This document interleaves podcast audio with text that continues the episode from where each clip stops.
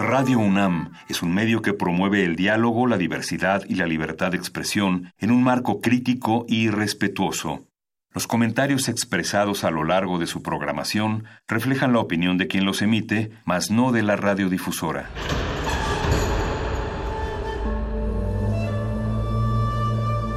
Un templo para la apreciación del ser mediante el sonido. mediante el sonido. Para nosotros. El sol sale durante la noche. Nuestros gritos llevan la mesura del silencio. Y el descontento está lleno de baile y risas. A todo, incluso a nosotros, nos resistimos. La universidad Ustedes y nosotros somos la Resistencia modulada.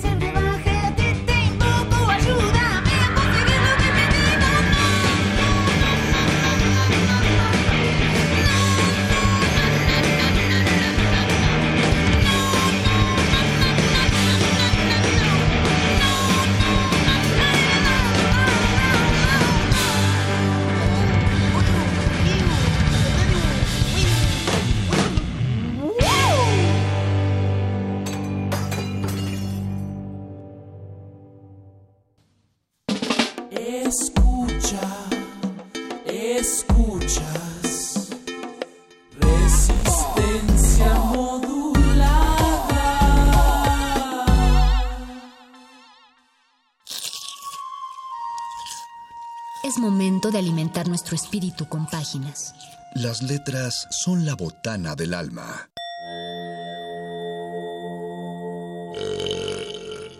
Recuerda la máxima. Los libros son como los tacos. Aún los malos son buenos. Muerde lenguas.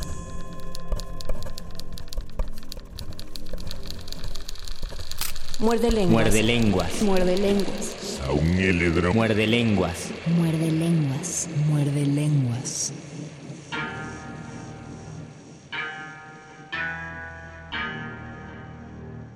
Muerde lenguas.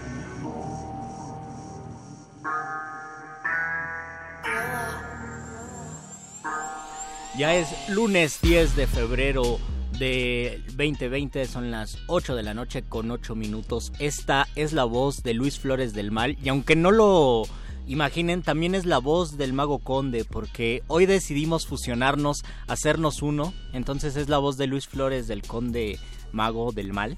Y nos quisimos hacer uno porque siempre en este programa, ustedes lo saben, hay muchísima erudición, muchísimo conocimiento y siempre la razón está por encima del corazón y de los sentimientos. Pero ahora quisimos para este programa eh, hablar de los sentimientos. Así que este muerde lenguas está dedicado a los sentimientos más allá de la razón.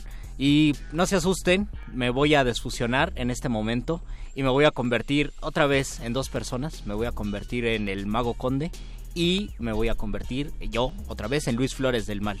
Híjole, estuvo estuvo rarísimo, Luis. ¿Te gustó? ¿Te gustó No. ser parte de mí? No, no, eso de estar adentro de ti y no tener como nada de control. Aparte, yo creí que eras tú el que tenías ganas de ir al baño, pero ya que nos separamos resulta que soy yo. Sí, Y hasta tampoco me está dieron, chido. me dieron ganas de, de fumar, la verdad. ¿Sí? No, Sí. Pues, pues te No sé. robaste como buena parte. No sé, estuvo raro. No, no lo hagamos en un par de meses. No, no hay que hacerlo, pero y sí. probablemente no quiero hablar contigo fuera de cabina en un ratito. La verdad esto Pero- es incómodo, pero valió la pena y Valió todo la lo pena. hacemos por ustedes. Pero ¿Cómo? sí vamos a hablar de los sentimientos, porque este muerde lenguas es de letras taquitos. Y sentimiento sobre razón. ¿Ustedes qué piensan? ¿El sentimiento es más grande que la razón o la razón es más grande que el sentimiento? ¿Qué importa el momento de escribir para todo esto? Pues escríbanos a nuestro Twitter que no vamos a ver, eh, arroba porque nos salió, nos salió el corazón allí, entonces no nos dejan. Una vez nos salió el corazón ahí y no usamos la razón y nos fue muy mal. Por Entonces, eso yo estoy del lado de la Eh, escriban con su razón a arroba R modulada o métanse al Facebook. En un momento el Mago Conde lo va a abrir porque él tiene muy buena mano con el con la computadora de aquí. Pero en lo que en lo que la abrimos vamos a hacer la presentación porque ya saben que todo lunes, todo lunes está dedicado al sentimiento impuesto sobre la razón que se necesita para subirse a un escenario y hacer un espectáculo brillar. Este es un lunes muy teatral, tenemos un lunes dedicado enteramente al teatro y por ello es que en esta ocasión hay una, una doble y probablemente una triple, porque ahorita van a escuchar por qué. Eh, enunciación acerca de un, de un programa que además de ser de radio tiene un... Programa de mano.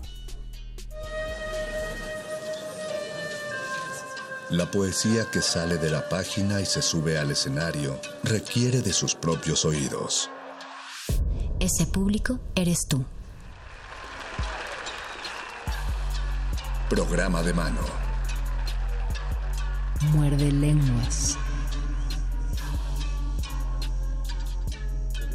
¿Qué? Pero... Pero todo chido. Ah, trajiste un... re- Hombre, qué, qué chido. O sea, en general hay banda que, que nos trae regalos, sí, pero pues tú, tú fuiste más allá. Trajiste un, una cuestión física incluso a la cabina. Qué padre. Qué lástima que sea solo para mí. Pero, pero qué chido. Pero ahora que se están fusionando pueden... ¿Podemos compartirlo? No, compartirlo. no. Ya, ya, mira, ya es algo que ya no voy a intentar hacer, pero, pero va. ya nos, ya nos escucharon que, ¿qué? Ah, perro, perro muchacho me está, está, perro muchacho sal de ahí porque se fusionó con Betoques y le es está verdad. robando el lugar de la producción. Alguien vio mucho Dragon Ball este fin de semana. Sí, por- con razón, perro muchacho trae este trae aretes, ya se me hacía que era muy raro en su look, pero estoy muy contento de presentarles esta noche en la cabina del 96.1 de FM en Radio UNAM a, a- a un colega, he escuchado de él, usted y yo jamás nos hemos visto, ¿verdad? No nos conocemos, no no, hemos nos conocemos, no preparado- Creo, creo, Ah, no, no, eso es para otro. eso es para otro. momento. Creo que, creo que nos llegamos a ver, quizá, eh, en un momento que estuviste aquí en la radio, allá abajo en la sala Julián Carrillo. Sin duda. eh, cuando hacíamos los repentorios y Ah, estuviste ¿y es improvisando, pero creo, creo me medio acuerdo. Sí, sí, en efecto. En En efecto, efecto. ahí En aquellos En ayeres. aquellos ayer, hace como tres años ya. fue- Daniel Haddad está esta noche aquí en la cabina con nosotros. Bienvenido, Daniel. Bienvenido. Muchas gracias, Daniel. muchas gracias. Nos Qué vienes a hablar de, una, una propuesta, aparte que el texto es de una querida amiga nuestra, de Itzel Lara. Compañera de la Fundación para las Letras Mexicanas. Un saludo muy grande. Itzel. Le mandamos un gran saludo y nos da mucho gusto que esté en, en sus proyectos teatrales todavía, en esta ocasión con Del Conejo a la Luna. A la tierra. A la Del tierra. conejo a la tierra, Cierto, del exacto. conejo a la tierra. Estoy pensando mucho en el, en el conejo. La imagen pero- es fuertísima, ¿cierto? Justo eso pensaba, la imagen es muy fuerte. Cuéntanos de... Pero mira, pues es muy interesante que hagas esa mención de hace tres años, porque justo alrededor de esas épocas fue que se empezó a escribir esta Ah, obra de teatro. Órale. Justo Itzel Lara la escribió en su beca, durante su beca en la fundación, eh, bajo la tutoría de David Holguín, Ajá. que pues en este caso tenemos el honor de que sea el director de esta puesta en escena. Mira, todo Entonces, se mezcla. Es un... Sí, que, iba yo a pensar que eh, eh, hace tres años estar pensando que hoy en día iba a estar regresando aquí a esta cabina a hablarte de una cosa completamente diferente Sí. de lo que estábamos haciendo en ese entonces y que desde entonces estaba gestando, ¿no? Pero bueno, así, así nacen y crecen las ideas, evolucionan y ahora pues ya en este caso ha nacido y, y para tomar una imagen de Méliès, mejor dicho, ha despegado nuestro cohete rumbo a la luna y pues nos encantará compartirlos, que vengan a este viaje con nosotros. Cuéntanos de qué va del conejo a la tierra. Les recordamos que, o más bien les informamos que ya estamos en nuestra transmisión de Facebook Live a través de Facebook Resistencia Modulada. lo voy a abrir. Porque Lo voy a ver. ábrelo ahorita. Voy y a pon- ver en el así Facebook. tendremos un espectador en nuestra transmisión. Y mira Luis, a mí no se me paró. No. La transmisión del Facebook Está corriendo, Live. está corriendo. Está corriendo, está corriendo. Perfecto. Tengo un problema Sí, con la con la aparición de la transmisión del Facebook. Cuéntanos, Dani.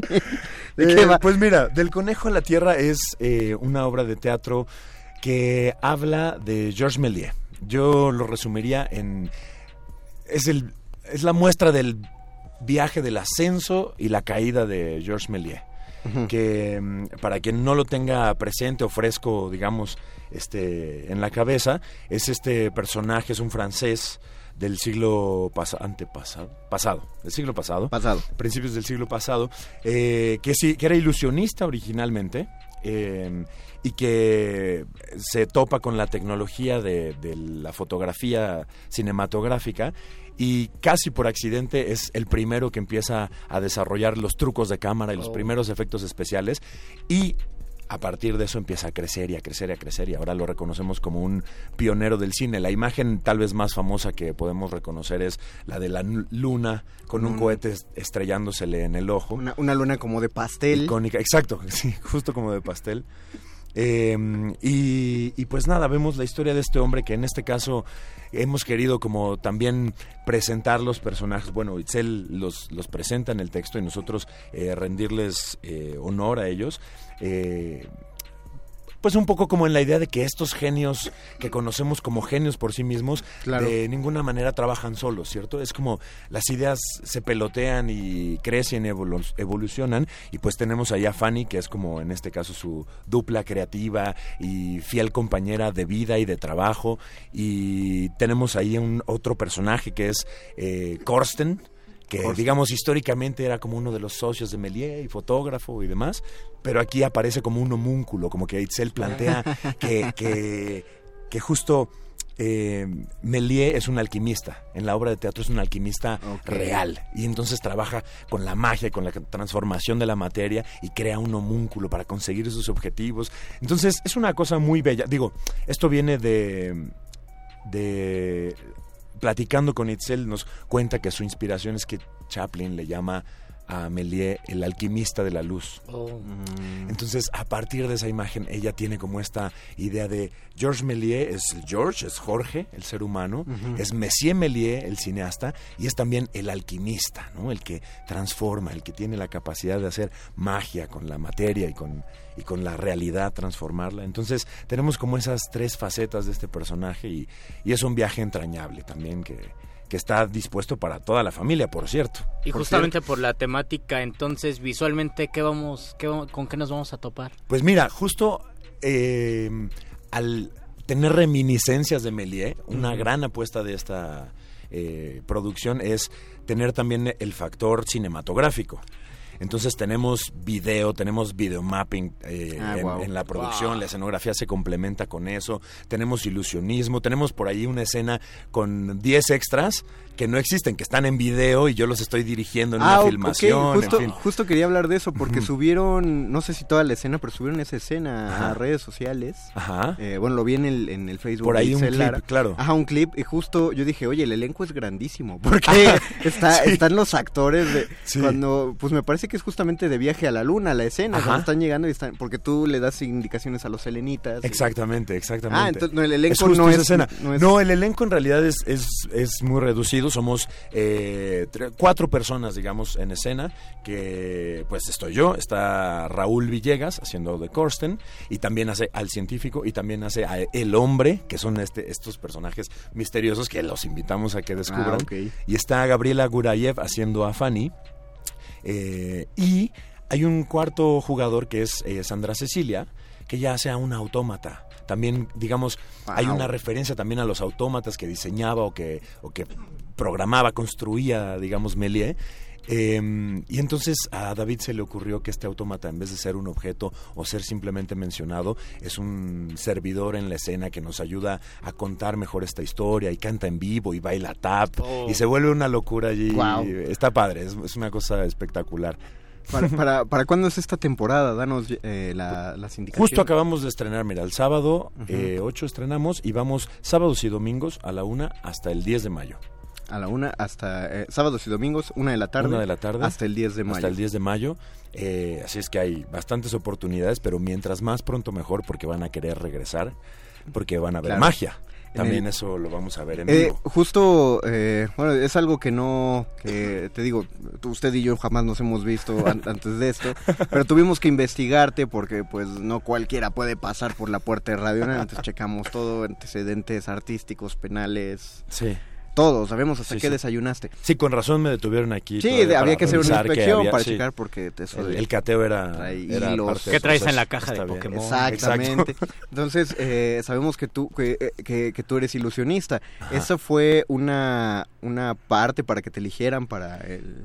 Pues sí, de alguna manera yo creo que sí. Eh, este proyecto, cuando lo habían leído y, y este y que Gaby y yo nos habíamos conocido y que trabajamos en otro proyecto, a ella se le ocurría, dice, ah, además haces magia, y como que sabía que también tenía eh, predilección por estos temas y por Ajá. Melie mismo. Entonces me dijo, tenemos que hacer esto y de eso pasó mucho tiempo, pasaron cerca de dos años desde que yo me enteré que existía la obra. Entonces, Em, el germen ahora. de la obra es de hace, como lo que decías, no tanto desde que se escribió, sino de este, de este montaje en específico ya lleva como dos años. Sí, pasó por un par de emisiones de EFI Artes que no resultó seleccionado hasta que por fin resultamos seleccionados y gracias a eso es que tenemos oportunidad de hacer una cosa así, de darle vida a esta historia. Ok. Se nos olvida preguntarte en qué espacio van a estar. Estamos en el Foro Shakespeare, eso es una cosa Ah, ok. Espera, espera un importante momento. también. pero Eso el es foro- una, sí, pero es el una foro Shakespeare había desaparecido. Pues Lo habían- sí. se había anunciado que ya no existía, ¿quieres decir? Tuvimos Pues digamos muchos que- lunes. Tuvimos muchos lunes del de, tristeza del foro Shakespeare. Sí, sin duda, sin duda, como que eh, yo no hubiera dicho que había desaparecido, solo que había abandonado su cuerpo material, así como ustedes se fusionaron de Ah, no quiero- física, no me quiero acordar abandonaron sus cuerpos para ocupar uno solo. El Foro Shakespeare como que había pasado ese proceso, ¿no? De salir de esa sede principal que todos conocemos en la Condesa, en Zamora 7, y pues como que estaba buscando, ¿no? Otro cuerpo que habitar hasta que por fin, eh, después de un- largas historias y de muchos, muchos, muchos temas ahí y, y esfuerzos ¿no? concentrados, eh, lograron devol- devolverlo a su cuerpo, que no fuera a la luz del túnel, sino que regresara a su Oh. cuerpo. Y está allí, eh, sé que después se transformará en ese espacio, pero por ahora es una gran noticia saber que reabrimos este foro, que está vivo y que estamos en temporada allí, en Zamora número 7, en el foro Shakespeare. Continúa en la ubicación eh, que tenía, vuelve, vuelve al mismo cuerpo. ¿Todavía te, acuerdas, enfriado. ¿Todavía te acuerdas de las coordenadas gastronómicas? Por supuesto, Sí. Luisito, estaba nada de decirlas. Ustedes salen del metro Chapultepec, Ajá. caminan hacia la izquierda, van a ver una pollería, unos pollos rostizados, Exacto. dan vuelta en esa esquina, siguen, hay unos tacos de canasta, los siguen hasta que lleguen a la, a la farmacia, A la farmacia. que les vende aguas y papitas, por cierto, en esa farmacia giran a la derecha y ahí luego, luego está el foro Shakespeare, ahí está, ahí, ahí lo ven, hay un montón de locos. Ni el GPS pudiera haber sido tan, tan preciso. De- van a estar entonces sábados y domingos a la una de la tarde Así es. hasta el 10 de mayo. Hasta el 10 de mayo. hasta el 10 de mayo. Así es. Tenemos febrero, marzo, abril. Es una temporada grande. No nos confiemos como espectadores eh, por la por la cantidad de funciones que se están ofreciendo. Eh, esto es una, una oferta amplia, lo cual no debe implicar, no debe generarnos a nosotros una, una desidia de espectadores de pensar, ah, bueno, voy al rato, voy al rato. Porque después, al final ese rato, ya son las funciones finales donde ya están llenas por Claro. los amigos y los familiares de los involucrados en el proyecto. Así que eh, a partir de la segunda función y las de en medio, les, les recomiendo que vayan y llenen copiosamente el, el- escenario, que lleven a, a su gente, porque ya, ya lo prometió el señor Haddad. Es, este, es una experiencia que uno va a querer vivir más de una vez. Sin duda. Y, y sobre todo eso, hacer hincapié en que es familiar. Es decir, hay cosas que son entretenidas para los niños mismos. Visualmente es atractiva por el tema del video y de la iluminación. Eh, y además eh, la historia misma, es, es decir, hasta para los abuelos va a haber momentos así de, Claro. de nostalgia y añoranza, ¿no? Que también este, vamos a vivir allí. It- Itzel Lara es una de las autoras más completas de teatro que tenemos en la actualidad. Tiene una facilidad de hacer cosas muy emotivas, eh, incluso con temas muy fuertes, pero que involucran a, todos los sentimientos de todas las edades. Entonces es muy recomendable ir a ver una obra de, un, de, ella, un, un texto que haya salido de su pluma, porque es, es generoso con todo el público. Sin duda, sin duda. Creo que no es la excepción esta, esta puesta en escena y pues hacemos el mejor esfuerzo para tratar de, de que pase esa vida que viene del texto, que pase a la carne, ¿no? Ok. Y para ayudarlos Ajá. a que tengan este No, asistencia al más teatro, generosidad. Tenemos, tenemos por aquí, esto es tres pases dobles para la siguiente función. Tres pases dobles para la función Para el de este- siguiente fin de semana, perdón, para el domingo. Para domingo el- 16 de febrero a la para el una de la domingo tarde. 16 de febrero. Ajá. Ok, a la una de la tarde, ¿tres pases dobles? Sí, ahí tres. Ok, Puede tre- ser, sí. ahí está, Lo lo- que estábamos en vivo. lo está ahí. anunciando Tres Daniel. Pases dobles. Para las personas que se... Es para la función de este domingo a la una de la tarde en el Foro Shakespeare, Zamora número 7, Exacto. en la Condesa. Las primeras tres personas que llamen, ¿a qué teléfono, Luis? Que se comuniquen al 55 23 54 12. ¿Otra vez? 55 23 54 12. Ahora le estás transformando. No manches, ¿cómo hizo eso? Oh. No, sí tiene que ir a ver esto. Y además, eh, digo, voy a, voy a hacer una adenda que, que nadie, nadie me pidió, nadie en la producción sabía, porque es justamente. Yo, yo, yo también sé algo de ilusionismo, un poquito, de- por algo me pusieron el apodo de Mago Conde. Entonces, cuando les dije que había dos entrevistas de teatro, aquí voy a convertirlas en tres Oh, entrevistas de teatro. magia- todavía, magia tenemos, todavía tenemos El un truco par de de, las minutos. multiplicaciones. El truco de las multiplicaciones, porque La magia de las matemáticas. porque te googleé, Daniel, justamente para saber pues de qué iba a hablar contigo, cómo te ibas a ver, para acostumbrarme a tu cara, porque usted y yo nunca nos hemos visto. Jamás, jamás. Nunca se han Jamás, estrechado la nunca. mano de Nunca mago a nos mago. hemos estrechado la mano de mago a mago, pero me enteré que tú tienes aparte eh, otro proyecto teatral que vas a iniciar este, este jueves. Correcto. Eh, reestreno este jueves, eh, Oficínico, que es una obra de teatro contada a través de la magia, o un show de magia teatralizado. Y justo, eh, pues este es como mi bebé, es mi hijo chiquito, yo lo escribí, yo lo diseñé, yo me dirigí, yo lo actúo, yo me divierto allí, yo hago lo que se me hasta pega la se gana. ilumina. Hasta yo me hice la iluminación en él. Sí, acabo de grabar las luces, así tengo 23 cambios de luces. Eh, pero sí, justo, justo eh, es una cosa que, que comparto con mucho cariño y que, y que tiene que ver con algo que también vierto mucho en, en el trabajo en el, del conejo a la tierra, que es hacer magia en escena independientemente de si es un show de magia o no, pero que la magia esté al servicio de contar una historia que nos puede promover una idea que a mí me gusta mucho, que es aquello que parece imposible, tal vez no lo sea. Y me encanta poder promover eso, porque he vivido una y otra vez eh, cosas que creía yo imposibles y que se están volviendo realidad y quiero compartir que eso es posible. ¿Cómo se llama? El Oficínico. oficínico. Así es. Está todos los jueves. Eso va a estar los jueves eh, a partir de este jueves, ya ha pasado mañana. Ya Ay. pasado, no, no, no, No, traspasado, pasado- pasado mañana. Ya te regalé un día. El muchas gracias. Los Tarán. multiplica los días también, mago. Otro día más. Mago. Ya, ya, pues, pues, ese día úsalo como antes del examen del Copipems para relajarte. No pienses en el, en el montaje.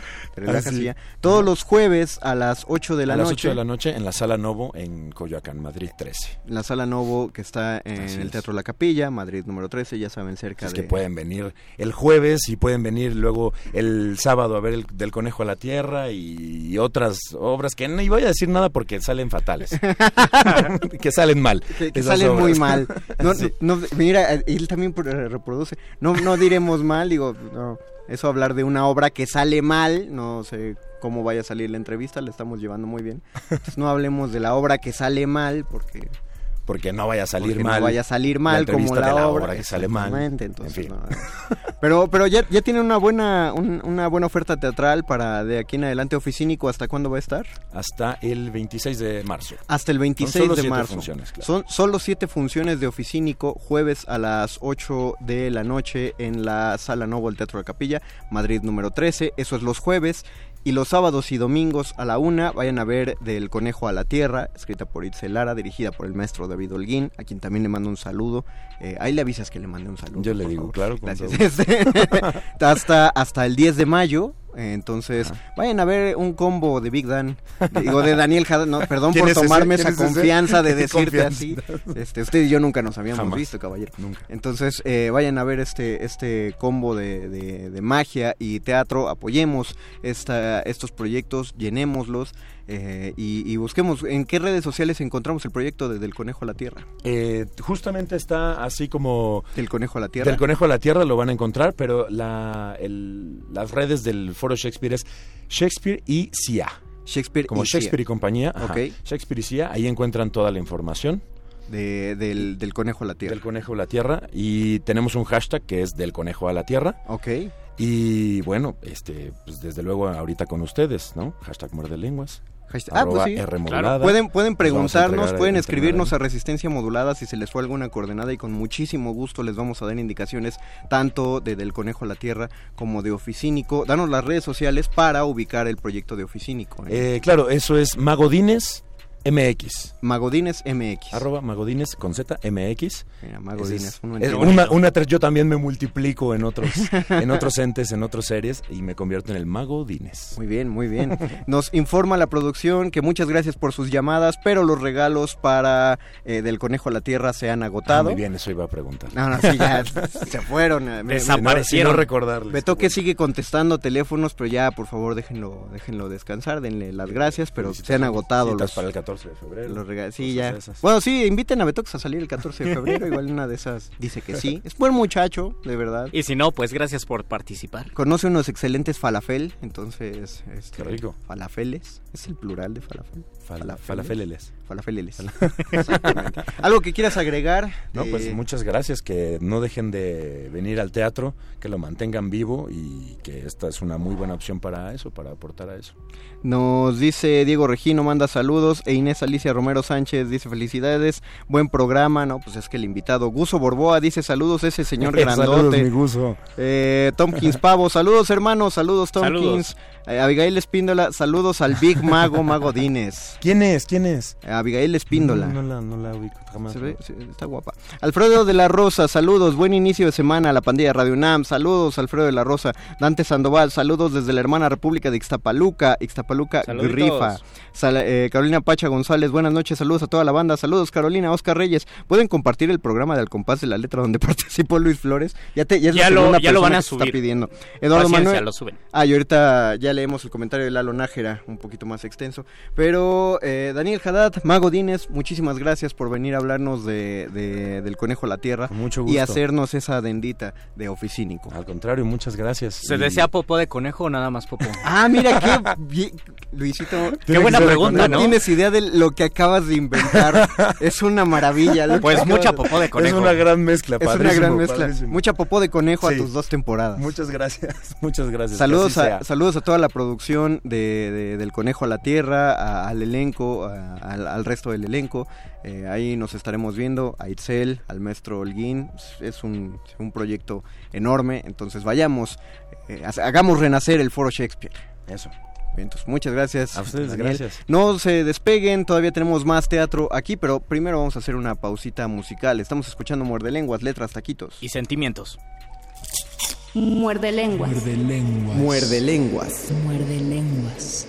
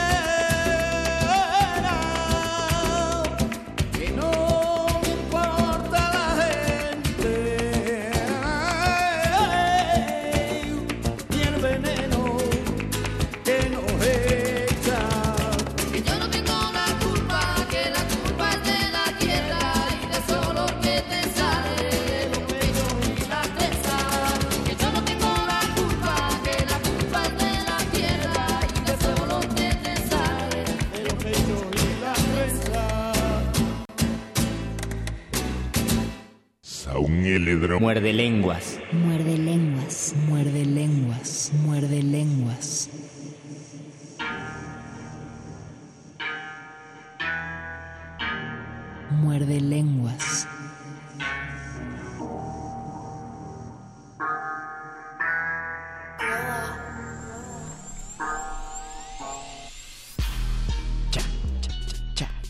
Quería entrar en el acento, querido Oscar, el voice, nuestro productor. Regresamos a este muerde lenguas de letras, taquitos. Sentimiento por arriba de la razón. Sentimiento por arriba de la razón. No, no. Nos ganó el sentimiento, Nos nos ganó ganó, el el, corazón y por eso hay dos entre lenguas. Fíjate dos que sí. programas de mano. Fíjate que sí, me, me gana mucho el sentimiento de ver tanta, tanta oferta teatral, sobre todo a principio de año, porque Y a me pesar acuerdo... de tantas cosas. A pesar de tantas cosas, o sea, a pesar de... Hola Secretaría de Cultura, somos nosotros otra vez, recordando que todavía faltan unos pagos. O sea, alguien, alguien, alguien de Secretaría de Cultura debe escuchar este programa algún día, así que no vamos a dejar de insistir.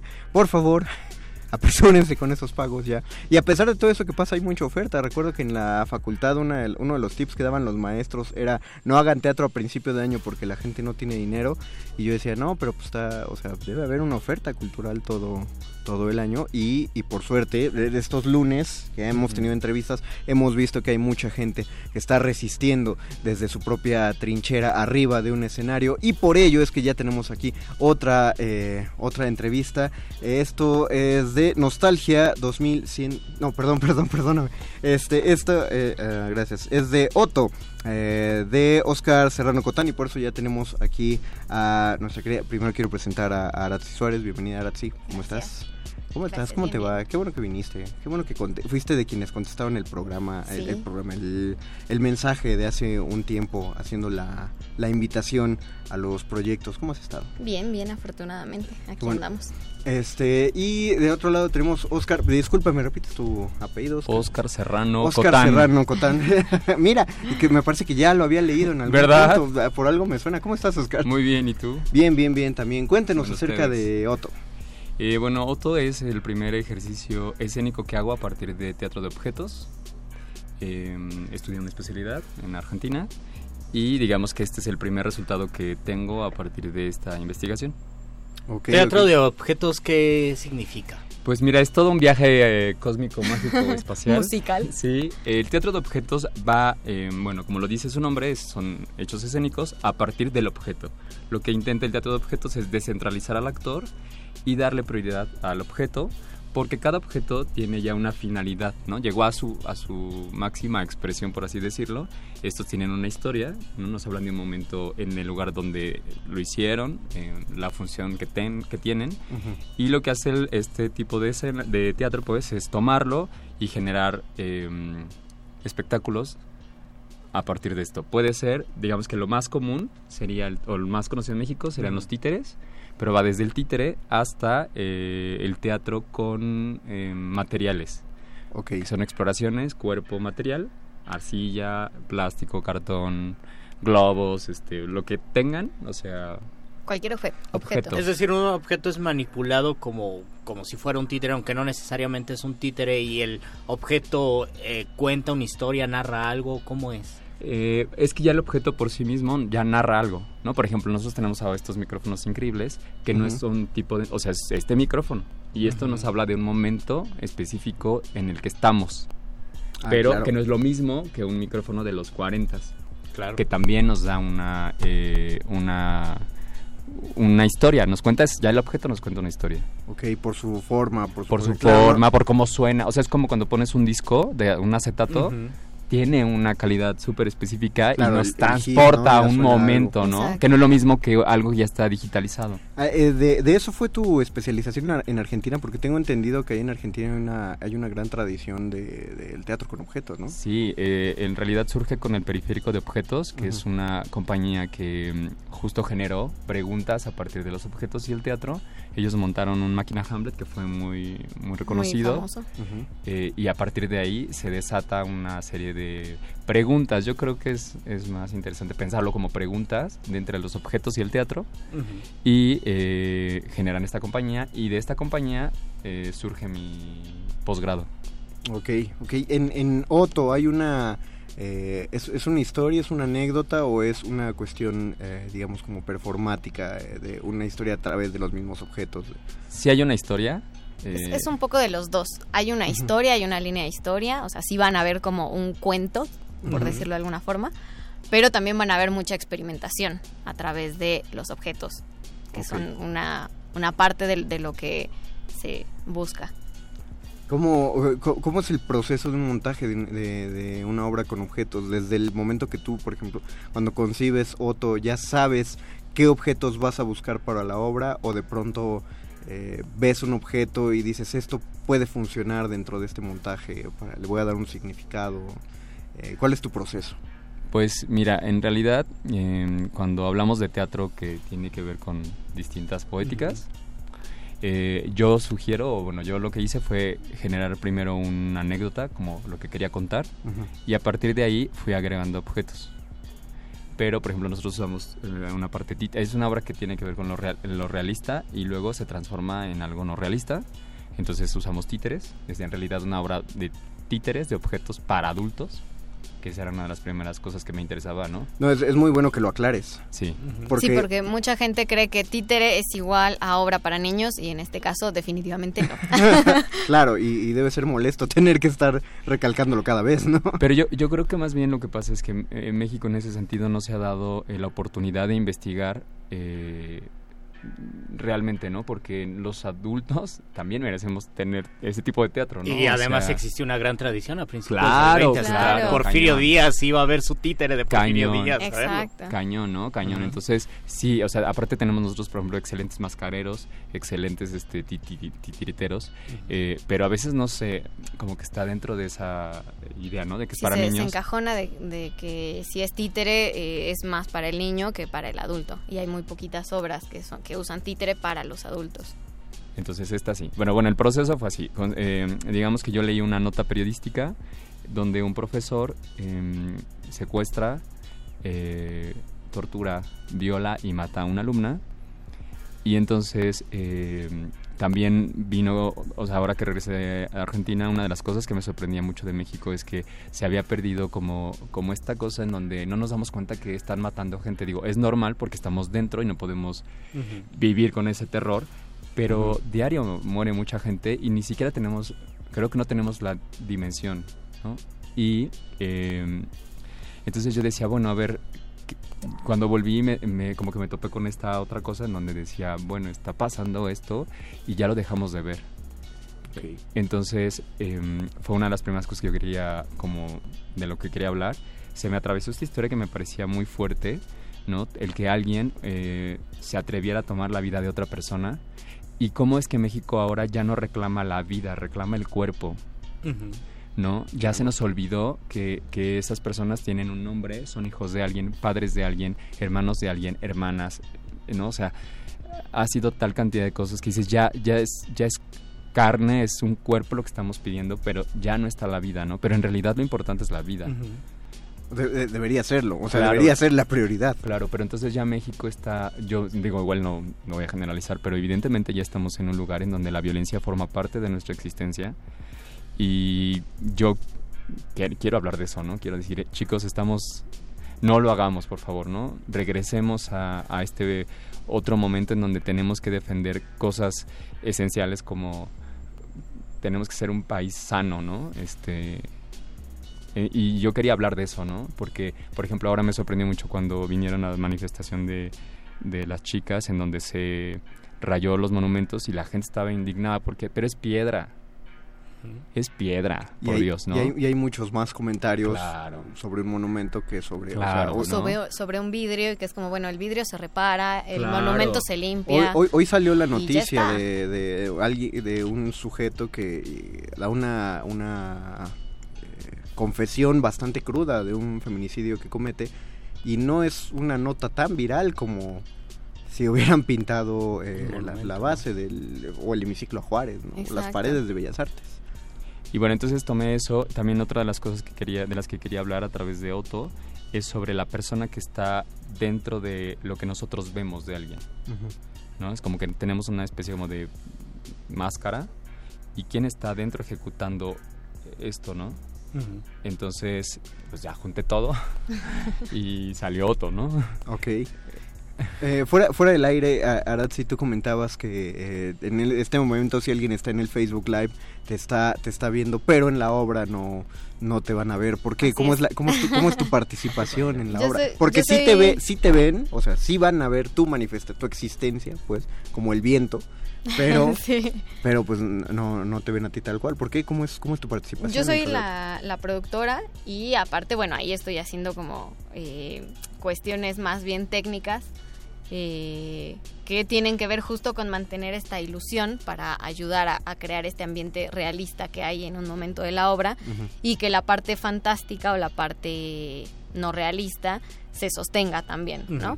Parte de la magia del teatro es que el espectador muchas cosas no las vea y yo me, me tengo que encargar de que no lo vean, que solamente lo vivan y, y tengan la, la experiencia. Realmente a quien tienen que ver eh, en escena son a, a los objetos y a Otto. Claro. son, son, digamos que los protagonistas de la historia y mi trabajo es que eh, todo lo demás eh, apoye la historia y que la gente no, no vea lo que hay detrás de, esta los magia. magos. Exacto, como los ¿Cómo- magos. ¿Cómo son los títeres que utilizan para esta apuesta? ¿Son, son realistas? son- Sí, la idea es que sean realistas. Sí. Bueno, hay de todo, ¿eh? Hay de, Ah, Sí, hay de todo. En realidad hay de todo. De todo. Tenemos un- una parte, eso, que el, es un títere grande que lo que pretende es eh, emular a una personita. Eh, pero después también hay unas partes que están más voladas y no. No les podemos contar la historia mucho. Porque entonces Ah. sería un terrible spoiler. Sí, si cuentan la historia se vuelve muy spoileado. Más bien si, si contamos como exactamente, momento, el- ajá. claro, cada momento de lo que van a ver, porque la idea es que vayan y se sorprendan y digan, ah, Ah, ahora genial. pasó esto, ah, ahora está pasando esto otro. Ok, ok, ok, pero uh, bien, entonces ya, ya tenemos al- cuando menos un antecedente de, de de- de lo interesante de esto, es decir, eh, son un tipo de objetos, supongo que eh, implica una, quizá un grado, no voy a demeritar el trabajo que deben hacer los excelentes titiriteros de títeres más clásicos, eh, de, de los guantes, de las marionetas, etcétera, que tienen, eh, implican una maestría por sí mismos, pero el hecho de darle vida a un objeto eh, debe ser regresar muchísimo a esa lógica infantil de yo agarro cualquier cosa y le tengo que poner una personalidad, pero esa personalidad tiene que parecerse a la que el objeto parece que transmite con su forma, ¿no? Sí, acá un poco la, la idea es justo eso, como retomar esta parte del juego y de introducir también al público a, a- a invitarlo a jugar. Es como parte de, de la historia, como decir, bueno, vamos a tomar una taza y, y vamos a jugar a que tomamos el té, pero vamos a invitar también al público a que tome el té.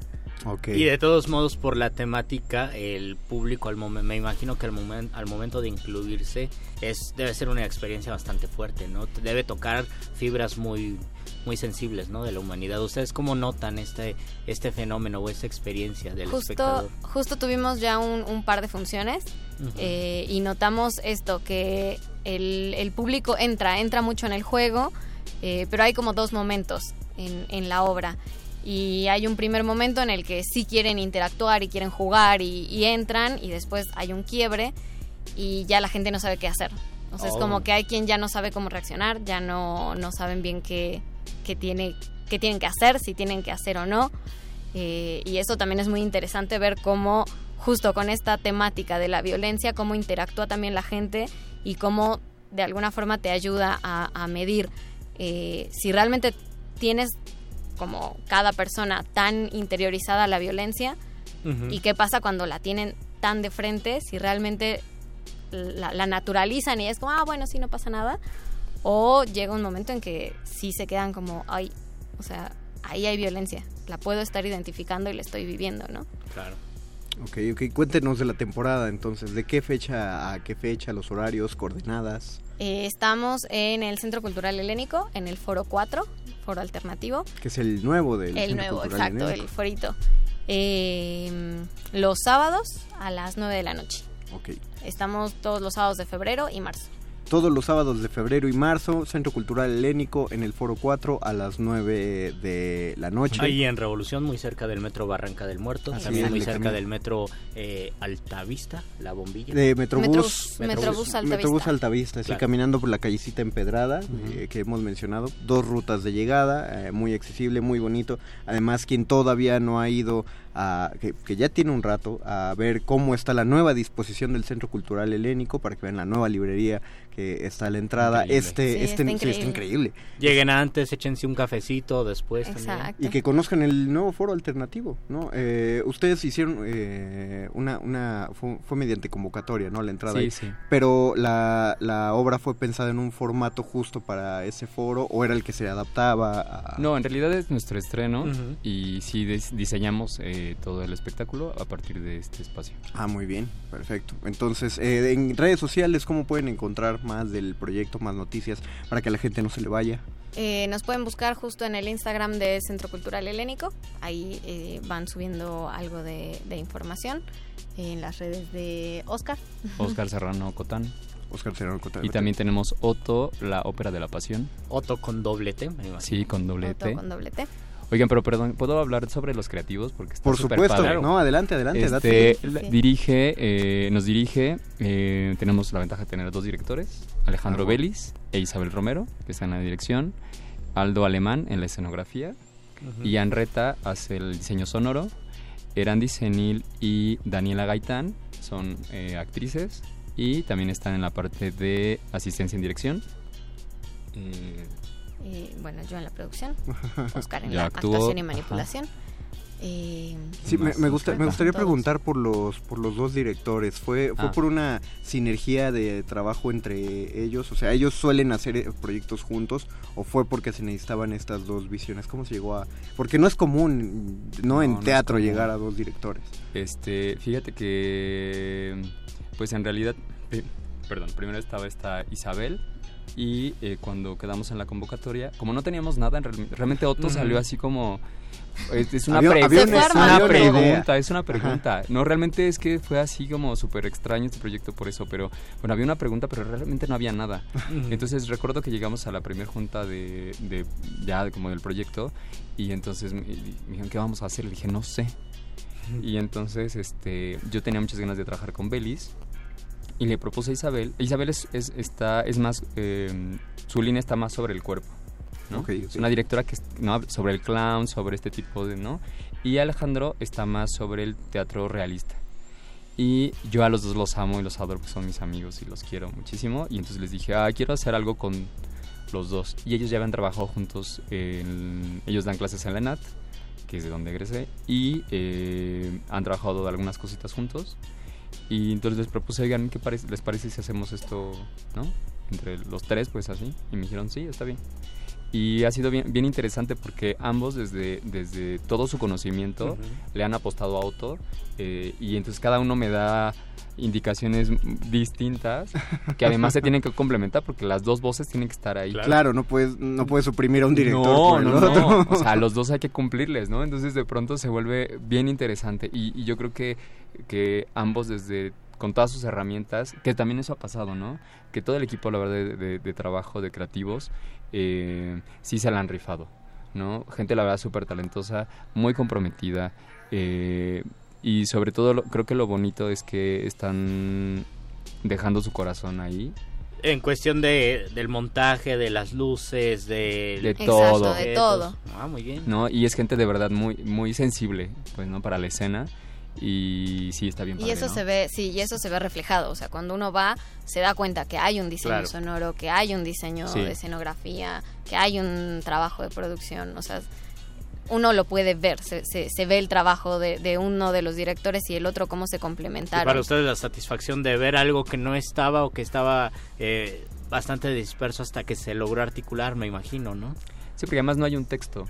O sea, no hay un texto. uh, El teatro de objetos se, primero se investiga con los objetos y luego se hace una escaleta de qué es lo que va a pasar.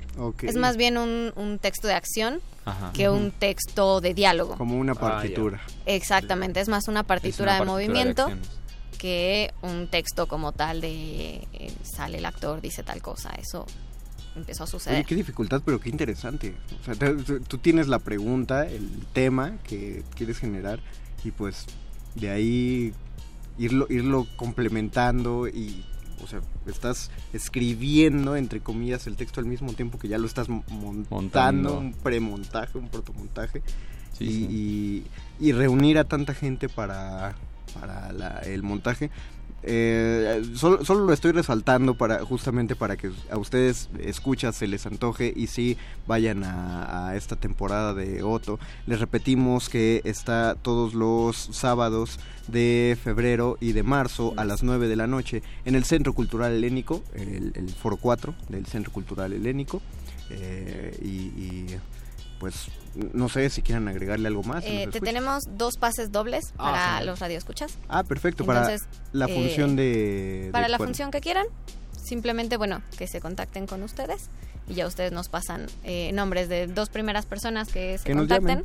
Vale, Exacto. perfecto. y Entonces, tienen sus entradas. Las dos primeras personas que nos llamen eh, tienen que avisar para qué función, para cuál sábado a las 9 de la noche quieren su, su pase doble. y pues, Recuerden que a van a estar hasta el 28 de marzo. 28 de marzo. Hasta el 28 de marzo, el, ul- el último Elijan sábado. su sabadito, por favor. Nosotros solo vamos a, a recibir esas llamadas mientras suena la nota nostra, porque nosotros ya nos tenemos que ir despidiendo, pero Oscar, eh, Aratzi, muchísimas gracias Muchas por gracias haber venido. gracias No, gracias. y Muchas cualquier gracias. proyecto que vaya saliendo, pues los esperamos por acá. Mientras tanto, mucha popó en la temporada. que Gracias. se viene. Mientras tanto, bueno, pues ya nos despedimos. Agradecemos a don Agustín Mulia en la operación técnica. Agradecemos a Oscar el Voice y a Beto que es en la producción y en la contestación telefónica. Gracias a Alba Martínez en la continuidad. Los dejamos con el 55 23 54 12. 55 23 54 12 comuníquense para recibir sus pases dobles. Solo dos llamadas eh, que quedan. Tienen tres minutos para llamar.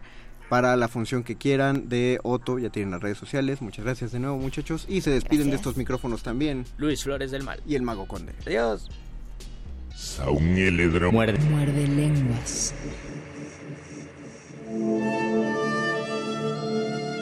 Última enseñanza del día. El dinero no compra la felicidad. Pero compra libros y tacos. Y eso se le parece mucho. Medítalo.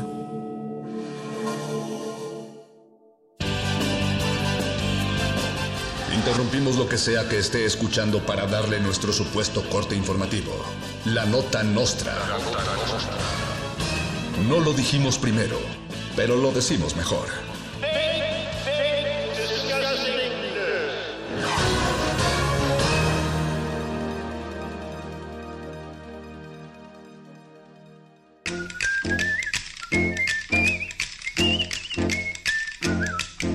Bienvenidos a la Nota Nostra, el único noticiario que no se rompe en Zona Maco.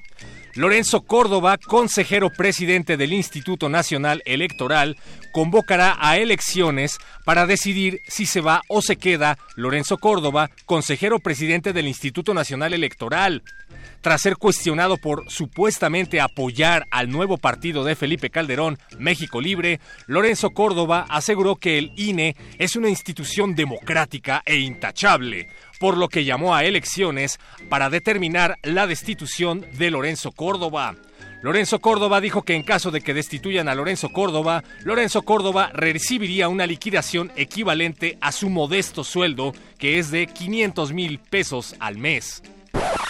El presidente Andrés Manuel López Obrador propuso que las mañaneras sean obligatorias en días festivos. Pero no la mañanera que estás pensando.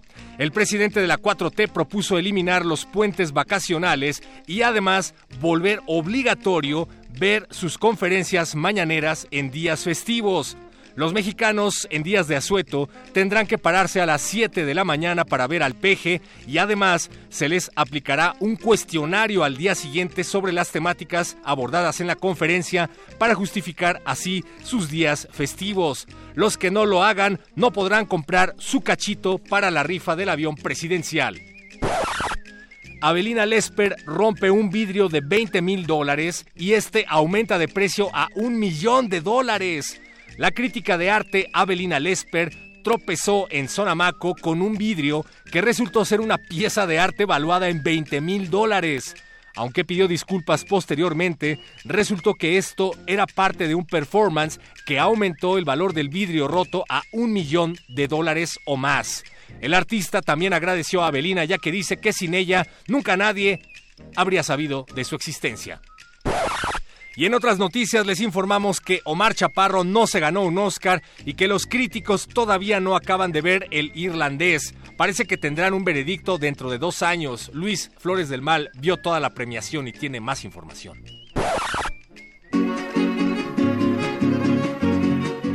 Mucho aplauso y faramaya por los Oscars del domingo y mucho entusiasmo gringo por brillar en la pantalla.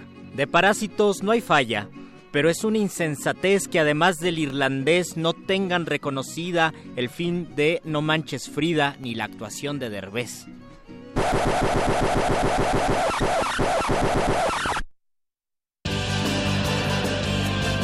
Estas fueron las noticias del día. Si no lo escuchó aquí, entonces fue en otra estación. ¡Maldito aparato! ¡Sé más gracioso!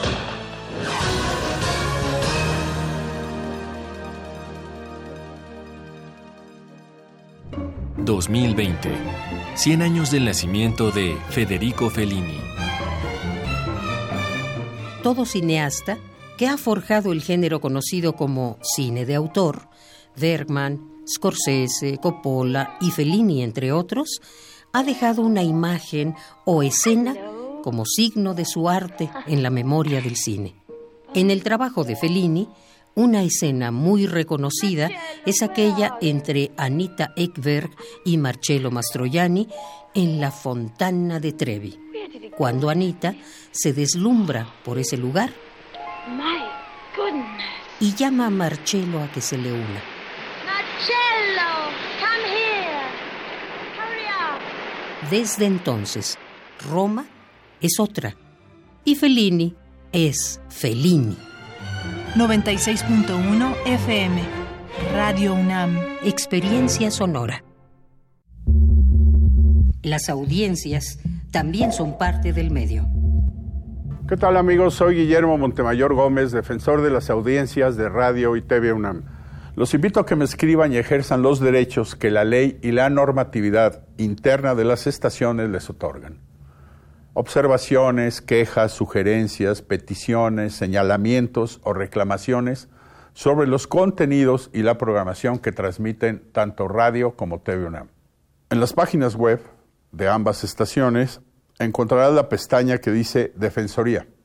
Ábrela y en la pestaña de comentarios y sugerencias encontrarás el formulario para comunicarte con el defensor. Además de información precisa sobre la Defensoría, informes, documentos normativos, tanto externos como internos, y algo que es muy importante, que es el código de ética. Te invito a que me escribas al correo defensordeaudiencia.unam.mx. Recuerda que como audiencia eres parte fundamental de Radio y TV UNAM.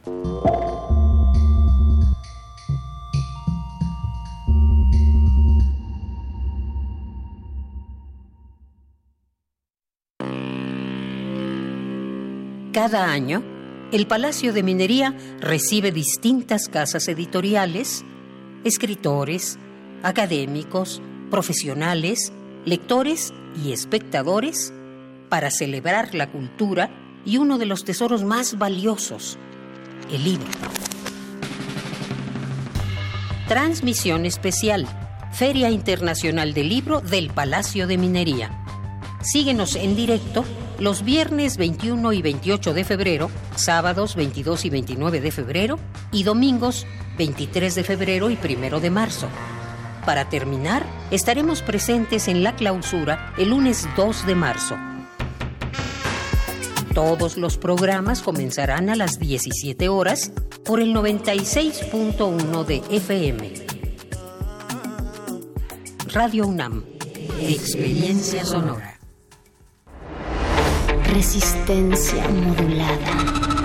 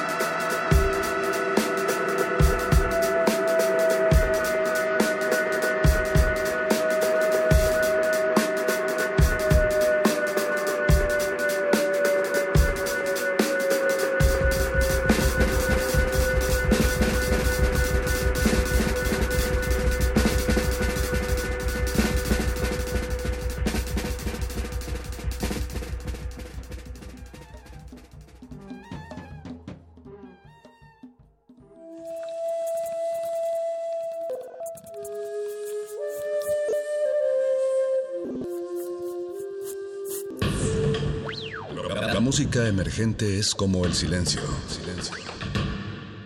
Presente a nuestro alrededor. Pero audible solo para quienes tienen disposición de escuchar.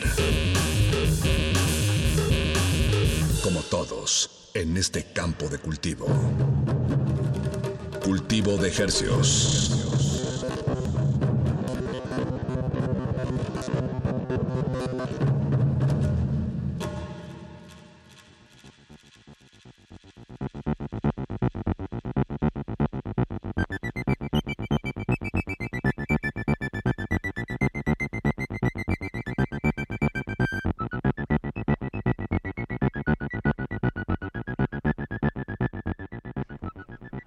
Organismos audiosensibles y radioceptibles inmersos en las ondas hercianas, bienvenidos a otra emisión de Cultivo de Hercios. El invernadero musical de resistencia modulada que se atomiza y transmite todos los lunes y jueves a las 9 de la noche en compañía de ustedes y de música recién cultivada que hacemos llegar hasta sus oídos. Por la comodidad del 96.1 de FM, XEUN.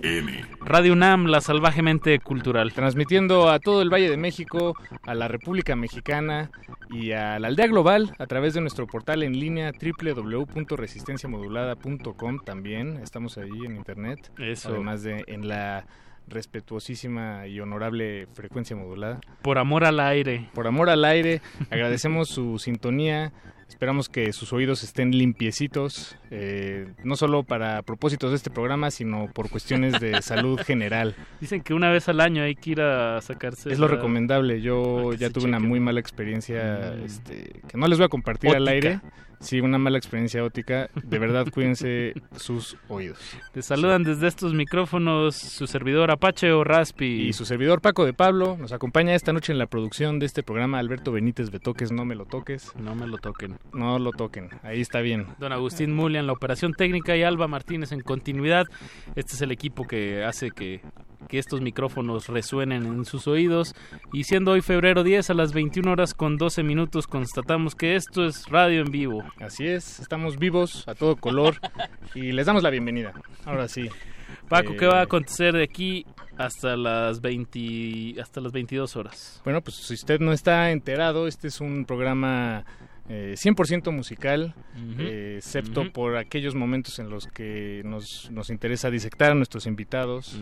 Eh, son personas, son humanos que, que decidieron en algún momento de su vida dedicarse a la creación de A la difusión. y a la difusión. Bueno la difusión está tal vez un poco más en nuestro bueno no sé no no no nos pongamos etiquetas por ahí pero todos decidieron eh, dedicarse a la creación de, de, pues bellas melodías eh, contagiosos ritmos que, pues queremos compartir queremos conocerlos nosotros en compañía de ustedes. Esta noche no es la excepción no no. y nos da muchísimo gusto tener aquí en cabina enteros en cuerpo entero eh, vivos y coleando a dos integrantes de la mítica legendaria Opa. mística. Ay, qué- qué- qué ensalzado estuvo eso, Paquito. sí tal vez le eché ¿Quién demasiada crema a los tacos pero pero pues yo sí soy fan La redada, el sexteto, la redada. Tenemos aquí a la sección rítmica nada más, Víctor Sánchez, percusionista, y Carlos. Icaza en la en el cencerro y la voz. Y los timbales. Y los timbales. Y el bombo. Eso. Muchas gracias por invitarnos. No, bienvenidos. Gracias. bienvenidos Un honor siempre estar en Radio UNAM. Eso. La- su casa máxima de estudios. Claro. Eso. Eh, la redada ah, nos visitó, ¿qué sería? ¿Como 2016 16 tal vez o 17 ¿Chispas tanto? No sé, por ahí. Creo que fue 17, si no me, si no me equivoco. 17. Yo no estaba en la banda, pero vi los videos en aquel entonces. Exacto. Y tocaron, ¿no? En el auditorio. Tocamos, tocamos en el auditorio, Sí, en la Julián Carrillo cuando, cuando se nos permitía invitar a las bandas allí. Sí, ¿Ya no hacen Sí, conciertos? sí, Facebook- Sí, pero no, a nosotros ya no nos permiten. Bueno, no, no, no nos permiten, suena muy eh, Ajá, muy- Hay otra sección que se encarga de Sí, hacer más bien ya otras en vivos que se llama. Intersecciones todos los viernes a las 9 de la noche. Y bueno, si YouTube no miente, fue diciembre del 2016. Ups, ya- ya llovió. Eh, Ahí el proyecto, ¿cuándo nace oficialmente, Carlos? Pues yo creo que por ahí no teníamos muy, tanto tiempo. Exacto. Sí, ahora sí que quién sabe cómo empezó la redada, pero sí. Este, como antecedente está un, un toquín que hicimos en el museo de la UNAM, que está en Tlatelolco, que se llama el El, el de la, de la el memoria y Centro. Cultural Tlatelolco. Ah, el Centro Cultural El Tlatelolco, Centro Cultural exacto. Tlatelolco, sí, hicimos, con, había una exposición en torno a Tlatelolco, el 68. Pues yo creo que fue, sí, por ahí y en esa época. perfecto el nombre La Redada, ¿no? Digo, muy comenzó más bien más como una radio, hicimos como una especie de radio FM pirata que transmitía desde el museo a los alrededores de ahí de, de, de Tlatelolco y este y en es- y dentro de esos pues, programamos varias cosas, un mix que hice yo y aparte una tocada que hicimos como ensamble, pues los, los de la redada, Feike, Dani, este Feña, este Julián. Julián, creo que Oscarino, Oscarín todavía no estaba. figuraba. Ajá. Eh, pero sí, esa yo tal vez fue la primera tocada, pero somos amigos todos desde hace muchos años atrás, sí. Entonces, la verdad es nada más un pretexto para juntarnos. y hacer bailar un, un sexteto pues con una clara intención de, de llevar a la gente a la pista de baile, ¿no? Pues sí, más o menos sí, o al menos este a pasársela eh, padre, este a gusto es un grupo versátil, muy este influenciado por los grupos versátiles también de, de otra época, entonces pues nos gusta tener un repertorio este pues variado y sobre todo con énfasis en la música nacional o en la música regional, la música Igual un continental. Poco, un poco sudamericana, algunos Sí, continental. caribeña. Pues un poco eso, eh, es un grupo de amigos que nos juntamos a tocar y a pasarla bien y a veces hacer giras, a veces hacer tocadas, a veces hacer este festivales, como en este caso nos toca este fin de semana, grabaciones, pero sí este sobre todo pues disfrutamos tocar juntos. Sexteto que a veces muta a septeto. Sí, a veces tiene invitados, este, caen por ahí de repente algunos compas y dadas las circunstancias a veces se unen amigos para cada ocasión, pero este así funciona más o menos el, el- este artefacto llamado la redada.